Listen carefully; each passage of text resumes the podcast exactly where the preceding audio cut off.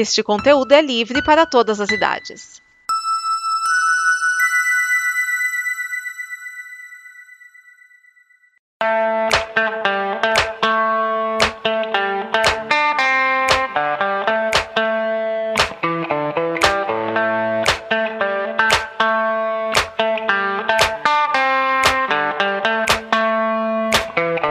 Fala pessoal, sejam bem-vindos ao Afiando Machado, seu programa de organização e metodologia. E hoje eu vou falar um pouco sobre o mundo que nós queremos ver e os obstáculos atuais.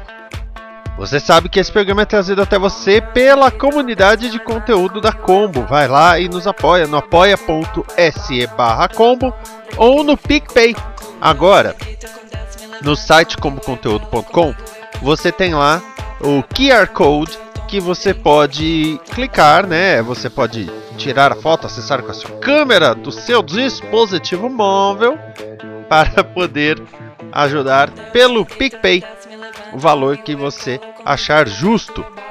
Agradecendo sempre ao Diogo Scooby, Raoni Ferreira Ganda e Silvana Chagas pelo apoio que permite que a gente continue fazendo o conteúdo do amanhã sempre com novas ideias. Aliás, uma das coisas que eles vão ganhar com certeza, e você apoiando também, é o imã, que quem comenta no site conteúdo.com pode ganhar também aí o seu imã. Tem as categorias, né? São nove categorias e você pode ganhar aí o seu imãzinho. Eu não sei porque eu falei assim, mas tudo bem.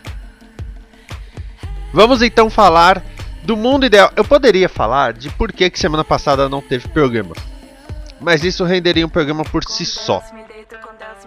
Então vamos falar primeiramente do mundo ideal. Talvez eu deixe esse assunto pelo número 50, eu, eu não sei. Tá, mas vamos nos manter no nosso cronograma. E hoje eu quero falar sobre transportes. Como assim transportes?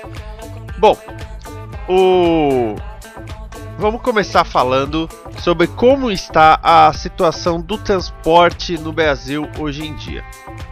Falando de uma maneira geral, com dados que, né, eu trago da Confederação Nacional do Transporte, a CNT. Quais são os tipos de transporte que existem?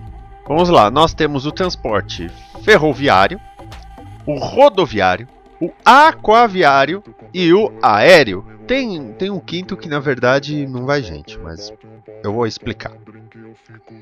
O transporte ferroviário é os trens, né? Os trilhos com os trens, metrôs e tudo mais. Lembrando que a diferença entre trem e metrô é que o metrô, tecnicamente, ele fica na região metropolitana de uma cidade. E no caso de São Paulo, por exemplo, o trem pode ir mais adiante, mas tem, tem uns. Tem uns pontos aí. Tá? Uh, bom, o transporte ferroviário, seja de pessoas ou seja de cargas, ele foi um importante meio de locomoção no Brasil. Não só para pessoas até meados dos anos 60, quando aí o governo foi dando espaço para o rodoviário, mas mesmo para o de carga o problema. Rolaram dois problemas aí. O primeiro deles, o fato de que as grandes empresas que fazem carros e automóveis em geral começaram a reclamar do fato de que não teriam mercado. O governo então deixou o mercado para eles e foi negligenciando a parte ferroviária. Não ajudou em nada o fato de que naquela época o governo que tinha que custear tudo não existia né, a parceria público-privada, como tem hoje em dia, e aí o governo foi largando de mão. Nós temos ferrovias por todo o país totalmente largadas. E largadas em vários sentidos. Nós temos, por exemplo, lá para a região nordeste do país, ferrovias completamente inoperantes. Essas, rodovi essas ferrovias, eu quase falei rodovias, essas ferrovias estão completamente paradas. Mas pior do que isso, são as ferrovias que ainda são ativas. Por exemplo, no interior de São Paulo existem ferrovias ativas de carga, mas sem qualquer controle de segurança, manutenção ou coisa do tipo. Outro dia mesmo, uma pessoa foi atropelada, um carro foi atropelado porque estava passando pelo do, trilho do trem.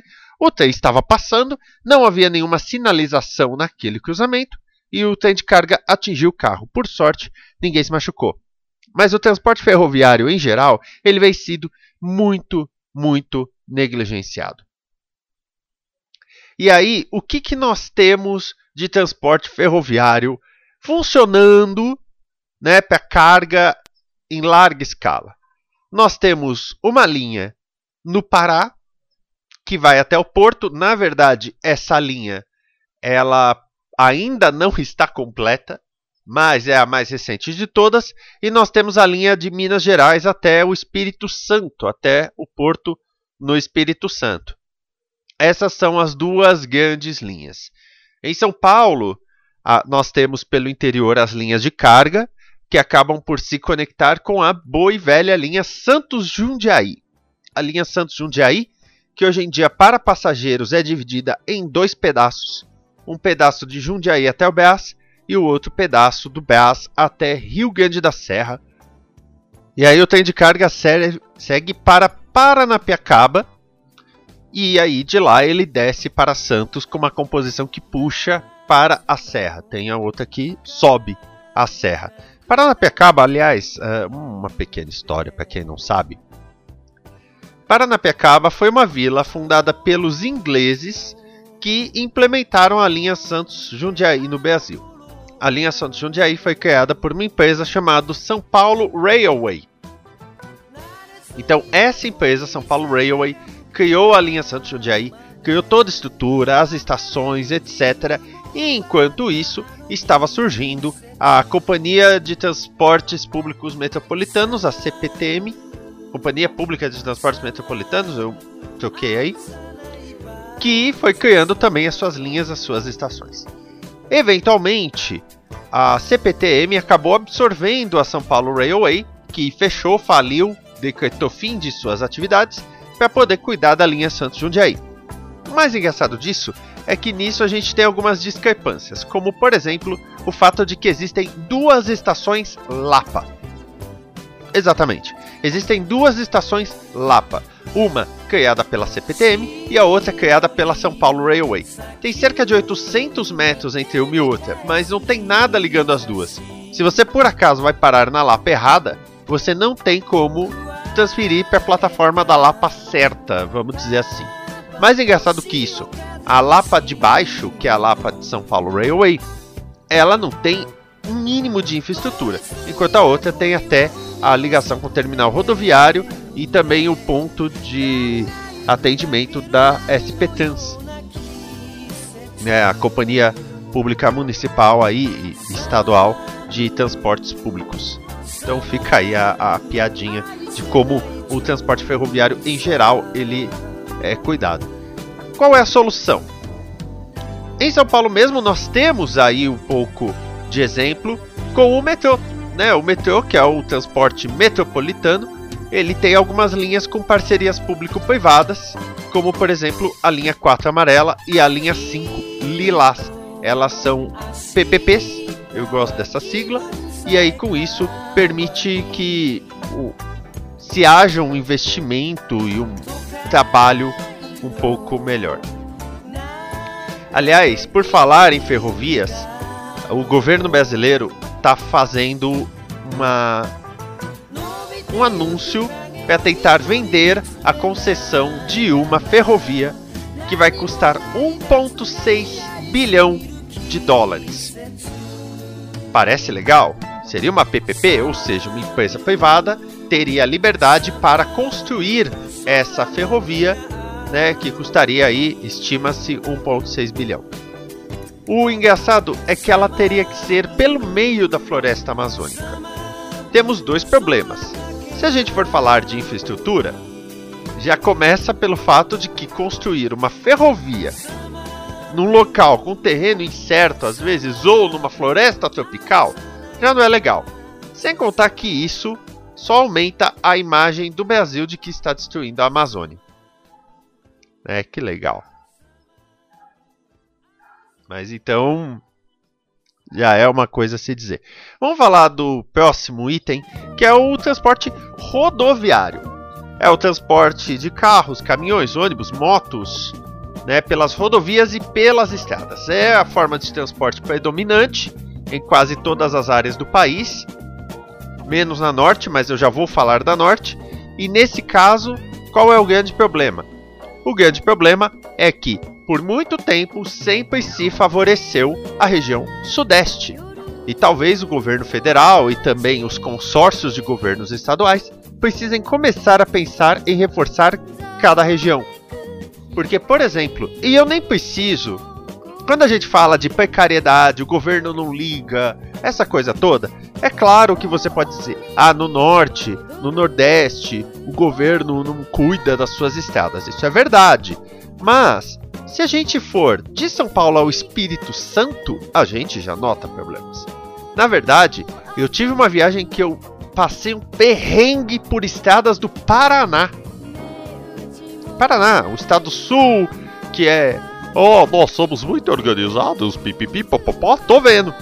Então, o grande problema aí é o fato de que até a região sul tem estradas horríveis.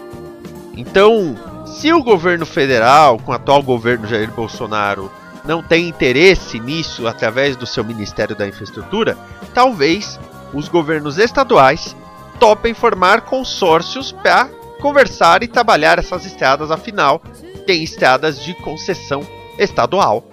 Eles têm toda a possibilidade de cuidar disso. E não precisa muita coisa. É cuidar do asfalto, iluminação, iluminação principalmente na sinalização, uma coisa muito fácil de se fazer se você for parar para pensar.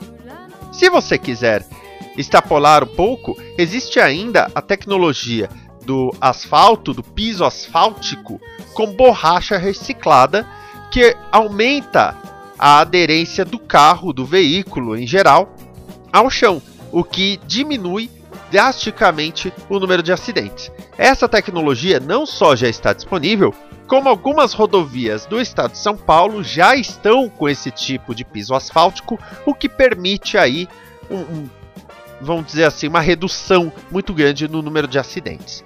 É claro que, como toda nova tecnologia, ela é mais cara que o bom e velho asfalto que você simplesmente queima até virar uma pasta no chão. Mas, por outro lado, tem aí a benesse de, por exemplo, menos resgates, é, menos ocupação em hospitais, menos mortes, menos tudo.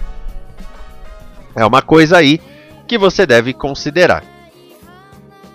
Agora falando do transporte aquaviário, transporte marítimo e o transporte fluvial. Marítimo é aquele pelos mares e oceanos, principalmente, né, os navios cargueiros, esse é, é, só uma questão mesmo de infraestrutura dos portos. A gente já viu, principalmente na época do governo do presidente Temer, que os portos precisam passar por uma limpeza ali, porque existem casos de corrupção em vários deles. Porém, não são todos, e também isso precisa ser muito bem feito para não simplesmente se tornar um problema de sai um e entra outro igual. Que a gente sabe que acontece. Já o transporte fluvial, o transporte que é mais comum no norte, ele praticamente inexiste nos outros. Imagina a, o trabalho de você fazer um transporte fluvial pelo Rio Tietê ou pelo Rio Pinheiros. Aí que vem o lado também de cuidar dos rios e dos mares. Mas isso é outra história e eles já deviam ter feito isso há muito tempo. Aliás, o governador de São Paulo prometeu que até 2022 o Rio Pinheiros estará limpo. Quero só ver. E o transporte aéreo, esse que apanhou muito nos últimos tempos. É, eu, eu, não estou brincando. É, durante a crise que houve entre 2017 e 2018, já houve uma diminuição significativa de voos, de compra de passagens e de tudo mais. Porém, além disso, durante a pandemia, a queda no transporte aéreo foi de mais de 80%. Não é coisa pouca. Então aí as empresas, principalmente as empresas aéreas, elas estão com restrição de crédito, com queda de faturamento, queda de demanda, e aí elas precisam né, depois compensar. Pode prever aí um certo aumento no preço de uma passagem aérea, a menos que eles prefiram atacar com as como é que eu vou dizer, as promoções para encher avião. Eles precisam encher avião. Nesse quesito, a gente não pode falar muita coisa da ANAC que já pega muito no pé, por exemplo, em questão de manutenção. A ANAC, a Força Aérea Brasileira, elas fiscalizam as empresas aéreas, aviões particulares e tudo mais, e tem realmente uma pressão para que seja feita aí uma manutenção adequada dos veículos aéreos, o que é muito bom. O que poderia se aumentar é a oferta, oferta principalmente de empresas. Quanto mais empresas tiverem interesse em investirem no Brasil para terem né, as suas linhas aéreas colocadas aqui, menor preço, porque vai rolar competição. Competição nesse sentido é sempre muito bom. Porque é, até outro dia uma pessoa fala assim: Ah, falou para mim, ah, devia se estatizar tudo. Ok, só que a partir do momento que você fala de estatizar, o governo vai controlar, vai ter um preço único e o preço único que o governo quiser, né? Sempre que quiser. Complicado isso. Esses são os meus pensamentos sobre transporte, que é um assunto que me é muito querido. Eu gosto muito de estudar sobre transporte, principalmente o, esport, o transporte, esporte, o transporte sobre trilhos, né? O, o transporte ferroviário eu, eu gosto muito porque ele, principalmente o subterrâneo, ele vai permitir chegar a vários lugares diferentes. Em verdade, toda a linha de metrô colocada em São Paulo permite que pelo menos 10 linhas de ônibus sejam redirecionadas, diminuídas ou até extintas, o que facilita muito o trânsito e a poluição em geral. É claro que a construção de uma linha férrea ou até mesmo qualquer investimento em transporte é custoso, mas tem o outro lado a qualidade de vida, que a gente vai continuar falando no próximo programa uma coisa que parece que os governantes ainda não olham. Até mais, amor e paz. Esta é uma produção da Combo. Confira todo o conteúdo do amanhã em nosso site comboconteúdo.com.